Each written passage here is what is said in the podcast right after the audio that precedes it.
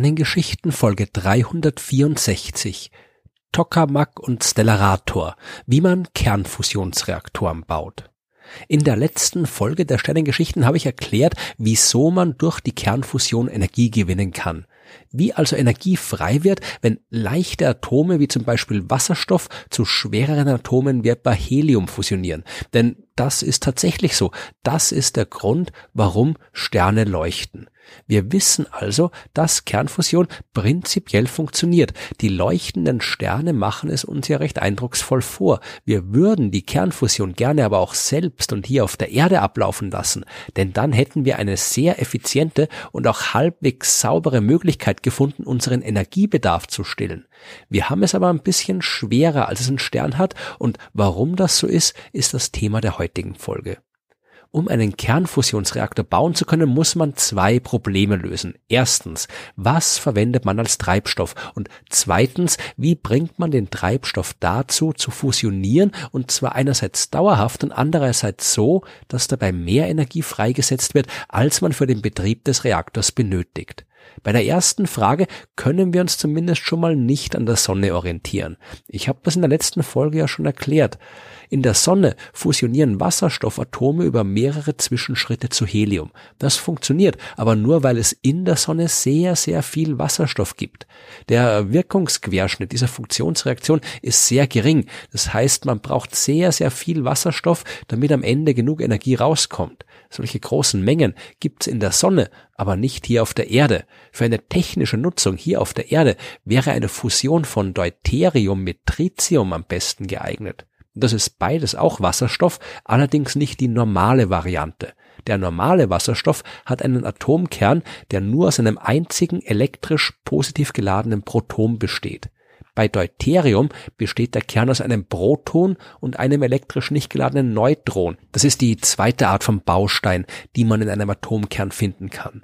Tritium hat ein Proton und zwei Neutronen. Beide, Deuterium und Tritium, können zusammen fusionieren und dann kriegt man einen Kern aus zwei Protonen und zwei Neutronen, also Helium. Dabei bleibt ein Neutron übrig und äh, ein bisschen Energie, die bei der Fusion frei wird. Es gäbe aber noch andere Möglichkeiten. Man kann zum Beispiel zwei Deuteriumatome miteinander fusionieren lassen. Dabei entsteht manchmal ein Tritiumatom und ein überzähliges Proton. Manchmal kriegt man auch ein Helium-3-Atom. Das ist ein Atom mit zwei Protonen und einem Neutron im Kern. Und auch dabei bleibt ein Neutron übrig. Wenn sich dann äh, zwei von den Tritiumatomen treffen, dann können die zu einem Heliumatom fusionieren. Es kann aber auch eins der Helium-3-Atome mit einem Deuteriumatom Helium-4 bilden, also das normale normale Helium. Ja, man könnte auch direkt zwei Helium-3-Atome nehmen und zu normalem Helium fusionieren. Aber das wird dann schon wieder kompliziert, denn im Gegensatz zu allen Varianten des Wasserstoffs, der ja immer nur ein Proton im Kern hat, haben alle Helium-Varianten zwei Protonen. Diese elektrisch positiv geladenen Teilchen, die stoßen sich aber gegenseitig ab. Und bei der Kernfusion geht es ja gerade darum, diese Abstoßungskraft zu überwinden, damit die Atome sich verbinden können.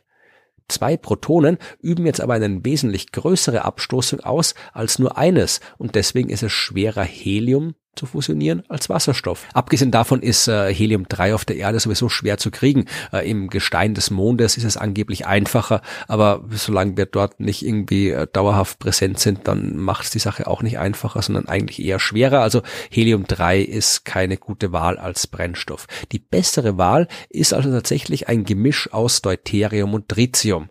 Ja, Deuterium findet man überall dort, wo Wasserstoff ist, also in großen Mengen in den Ozeanen der Erde. Da ist auch Tritium, das allerdings den Nachteil hat, radioaktiv zu sein. Jetzt nicht extrem stark, aber doch schon so, dass man aufpassen muss, wenn man damit arbeitet. Deswegen hat man bei den bisherigen Versuchen, einen Kernfusionsreaktor zu bauen, auch vorerst so gut wie immer Wasserstoff und Deuterium verwendet und auf das äh, Tritium verzichtet. Denn das, was es da zu testen gibt, das kann man auch bei den Fusionsreaktionen von Wasserstoff und Deuterium Kriterium testen. Und zu testen gibt's viel. Denn neben der Wahl des Brennstoffs ist da ja noch das große zweite Problem. Wie bringt man das Zeug dazu, miteinander zu fusionieren? Und nicht nur das, wie bringt man es dazu, ausreichend lange miteinander zu fusionieren und dabei so viel Energie freizusetzen, dass es sich wirtschaftlich auch lohnt? Dazu muss man das Gemisch aus Atomen erstmal ausreichend aufheizen und es dann irgendwo aufbewahren. Will man Deuterium und Tritium wirtschaftlich vernünftig fusionieren lassen, dann muss das Zeug mindestens 150 Millionen Grad heiß sein, zehnmal so heiß wie im Inneren der Sonne, und es gibt kein Material das solchen Temperaturen standhalten kann. Der einzige Weg, etwas so extrem Heißes aufzubewahren, ist ein Magnetfeld. Die Idee dabei ist die, wenn man ein Gas ausreichend stark erhitzt, dann wird's ionisiert. Das heißt, die Elektronen aus der Hülle der Atomkerne lösen sich von den Atomkernen. Und das ist sowieso schon mal gut, denn die Elektronen, die würden bei der Fusion nur stören. Die muss man sowieso irgendwie loswerden. Übrig bleibt dann ein sogenanntes Plasma, also ein Gas, in dem die Atomkerne ohne an sie gebundene Elektronen existieren.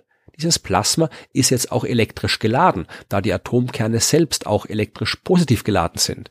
Man kann ein Plasma also durch ein Magnetfeld manipulieren und quasi einsperren.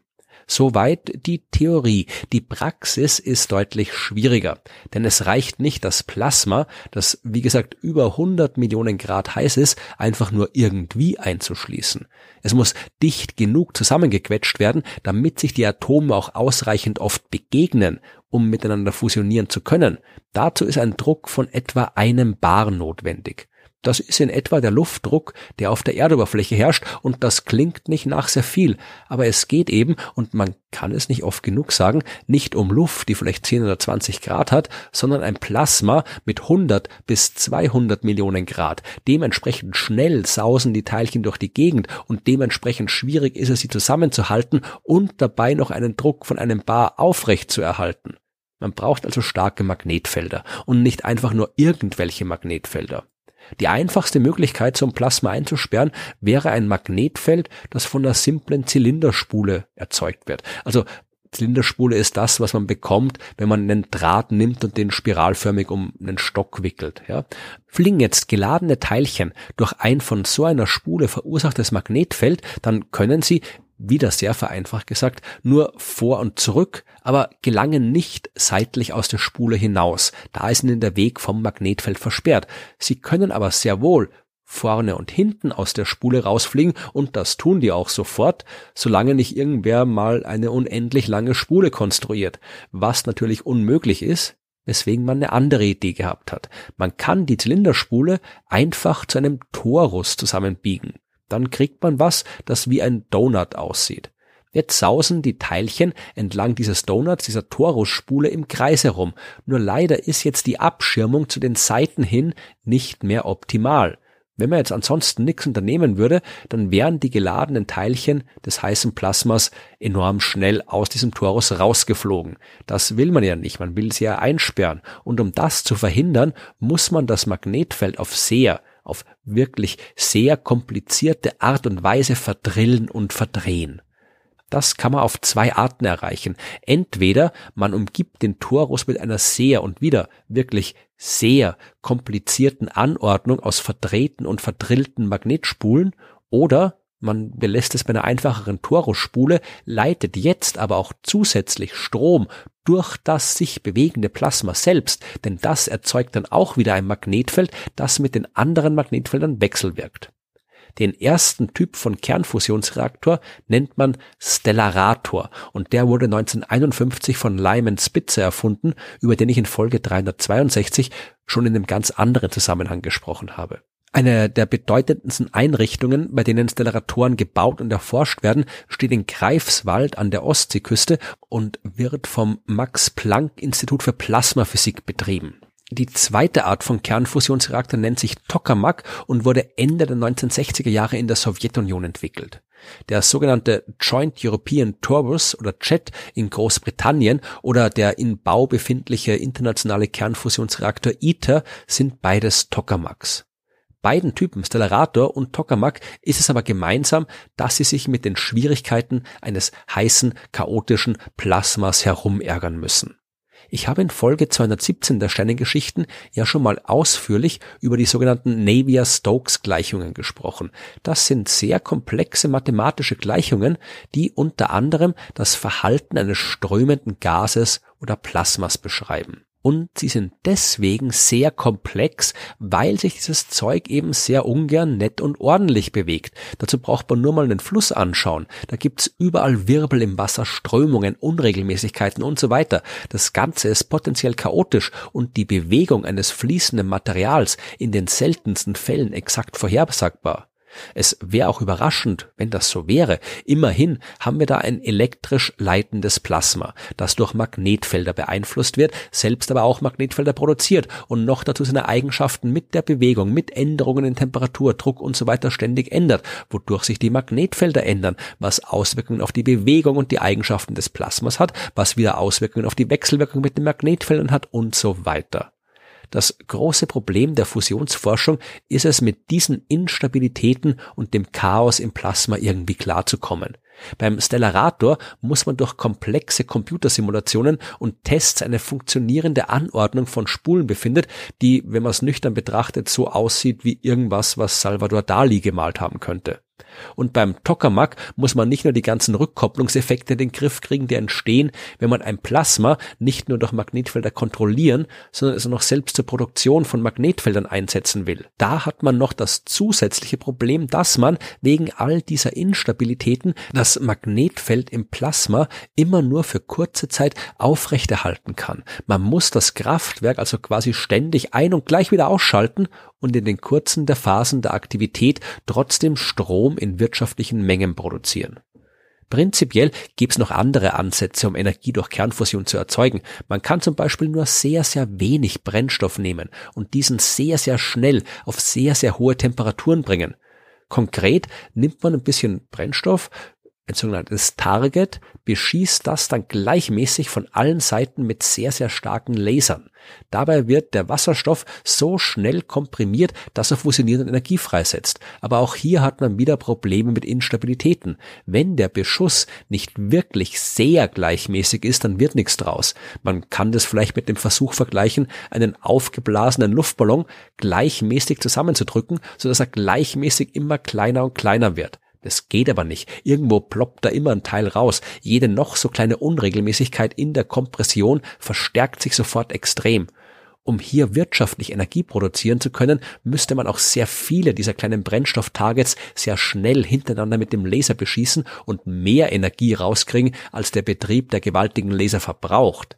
Das ist bis jetzt noch nicht gelungen und wird mittlerweile auch als so unrealistisch angesehen, dass man diese Art der Kernfusion zwar aus anderen Gründen erforscht, aber nicht mehr ernsthaft zur Energiegewinnung in Betracht zieht. Genauso übrigens wie die kalte Fusion, von der ich in Folge 353 erzählt habe und die mittlerweile komplett ins Reich der Pseudowissenschaft abgerutscht ist.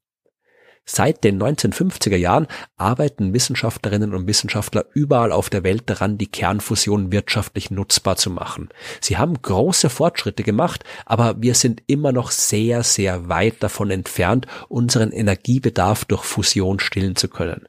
Welche Geräte, Reaktoren und Anlagen man in der Vergangenheit gebaut hat, was für die Zukunft geplant ist und wie weit wir wirklich von einem Durchbruch entfernt sind, das wird das Thema der nächsten Folge der Sternengeschichten sein.